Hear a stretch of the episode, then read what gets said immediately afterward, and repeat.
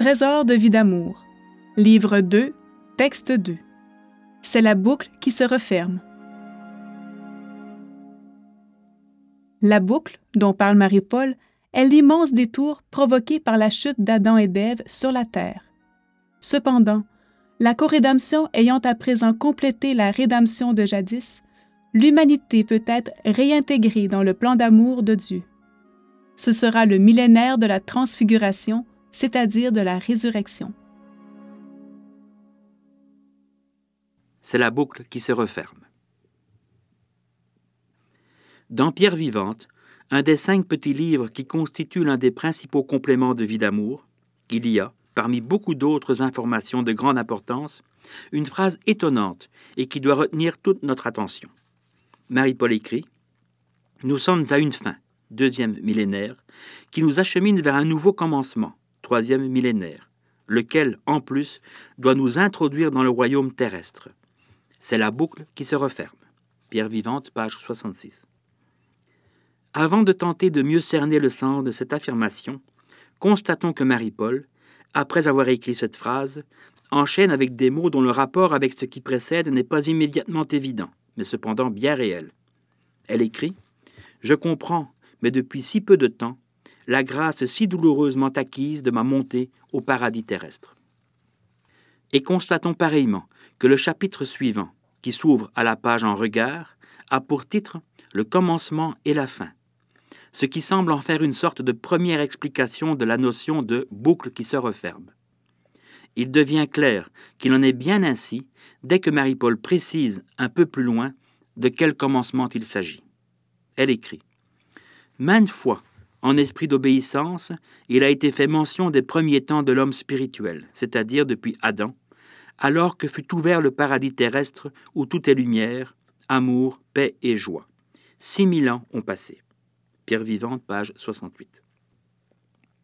Le paradis fut ouvert, oui, mais Adam et Ève n'y sont pas restés, de sorte qu'ils ne devinrent pas nos premiers parents là-haut, mais ici-bas, sur la terre. Ainsi, quelque chose a bien commencé par leur chute il y a six mille ans, quelque chose qui n'est pas terminé, mais qui devra l'être un jour, puisqu'il y a, dit Marie-Paul, un commencement et une fin. C'est dans cette optique et cet esprit qu'il faut aborder deux petits développements qui vont dans le même sens. Le premier est tiré du livre L'Immaculée, la divine épouse de Dieu, page 75, on y lit ceci. Si nous sommes ici, c'est-à-dire sur la terre, c'est le résultat d'une erreur, d'une faute, d'un grave accident de parcours à l'origine même de notre histoire. Oui, nous sommes dans une parenthèse de l'histoire de l'univers.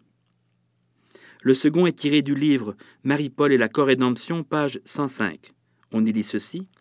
Cette parenthèse est le détour que doit parcourir l'humanité par la faute d'Adam et d'Ève. Un détour énorme et douloureux qui a contraint le ciel à intervenir deux fois, pour la sauver d'abord et puis pour la rétablir. Aujourd'hui, nous voyons la lumière au bout du tunnel, et Marie-Paul nous le confirme à la fin de la citation que voici. Nous sommes à une fin, deuxième millénaire, c'est la boucle qui se referme.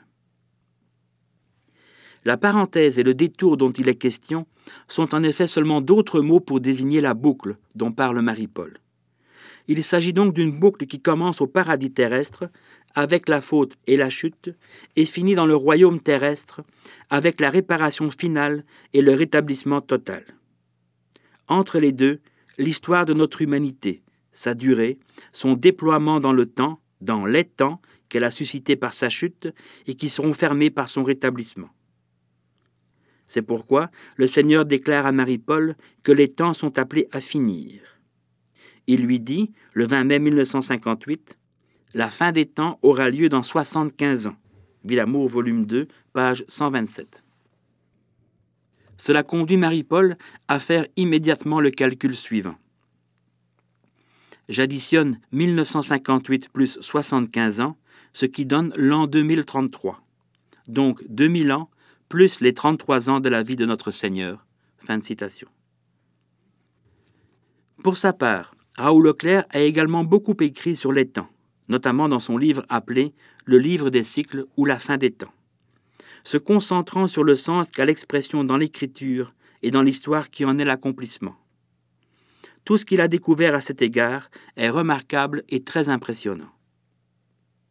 Quant à ce que révèle ici le Seigneur, nous n'en retiendrons pour l'instant que la notion même de fin des temps.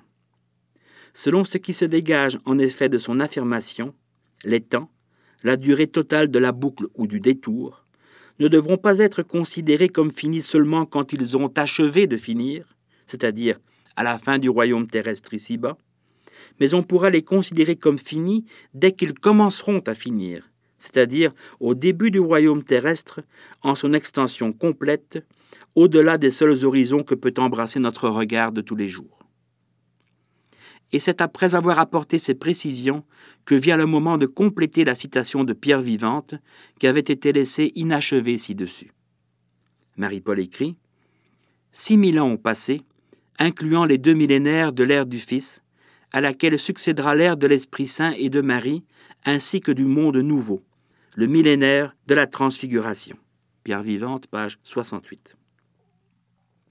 Le millénaire de la transfiguration, voilà la clé du mystère. Et que l'expression pour Marie-Paul est d'ailleurs importante. Ainsi, la retrouve-t-on périodiquement dans le journal Le Royaume, d'abord en 1999, dans un texte ayant lui-même pour titre Le millénaire de la transfiguration, puis en 2001, dans un texte intitulé La divinisation de l'univers, et finalement en 2006, alors qu'est reprise une partie de ce dernier texte sous le même titre, Le millénaire de la transfiguration. Voici ce qu'elle écrit. Quand viendra l'Esprit véritable, tout s'éclairera, et le millénaire de la transfiguration explosera en force neuve dans une primauté d'amour et de joie. L'Église embrasera l'univers et les temps dans le Royaume de septembre-octobre 1999, page 19. Elle écrit aussi Ainsi, l'œuvre de la corrédemption, prévue dans la pensée éternelle de Dieu, l'Apocalypse, éclaire l'aurore de ce millénaire, le septième, alors que l'Esprit Saint et Marie vont préparer le retour du Christ roi. Ce sera le millénaire de la transfiguration, dans le royaume de novembre-décembre 2001, page 4. Quelle transfiguration pas celle de Jésus-Christ. C'est un fait de sa vie terrestre, et donc de notre histoire et de notre religion. Mais l'humanité ne la commémorera pas pendant mille ans plus que tout autre événement. Pas celle de Marie-Paul, qu'on y voit quelque événement ponctuel ou le résultat de tout un processus, elle sera pareillement devenue de l'histoire dans le courant des siècles futurs. Alors, quelle transfiguration Mais la nôtre, ou plus précisément celle de l'humanité défigurée par la faute et par la chute, et qui doit être à présent transfigurée pour redevenir ce qu'elle n'aurait jamais dû cesser d'être, et qui doit donc être rétablie, plus que rétablie, renouvelée, plus que renouvelée, régénérée, car tels sont bien le sens et la finalité de la corrédemption. Marie-Paul écrit L'œuvre mariale que le ciel prépare depuis quelques années pour le renouveau du monde est sur le point de se terminer. Cette œuvre mariale est l'œuvre de la corrédemption. Vinamour, volume 5, page 219-220. Ailleurs, elle écrit Cette œuvre va régénérer le monde. Vinamour, volume 10, page 150. Alors, cette régénération de l'humanité, cette transfiguration d'elle-même au fil du millénaire à venir, son rétablissement dans sa nature initiale et sa réintégration dans la divine harmonie des mondes créés, qu'est-ce d'autre vraiment sinon la boucle qui se referme? Et qui se referme doublement même, car, écrit Marie-Paul, c'est la femme qui se doit de sauver ce monde qu'elle a perdu. Volume 2, page 584. D'une femme à l'autre, d'Ève à Marie-Paul, aura vécu ce monde, et dans le nouveau qui s'annonce, on rendra grâce au ciel en voyant que l'ancien monde s'en est allé. Apocalypse 21, 4 texte daté du 17 janvier 2007.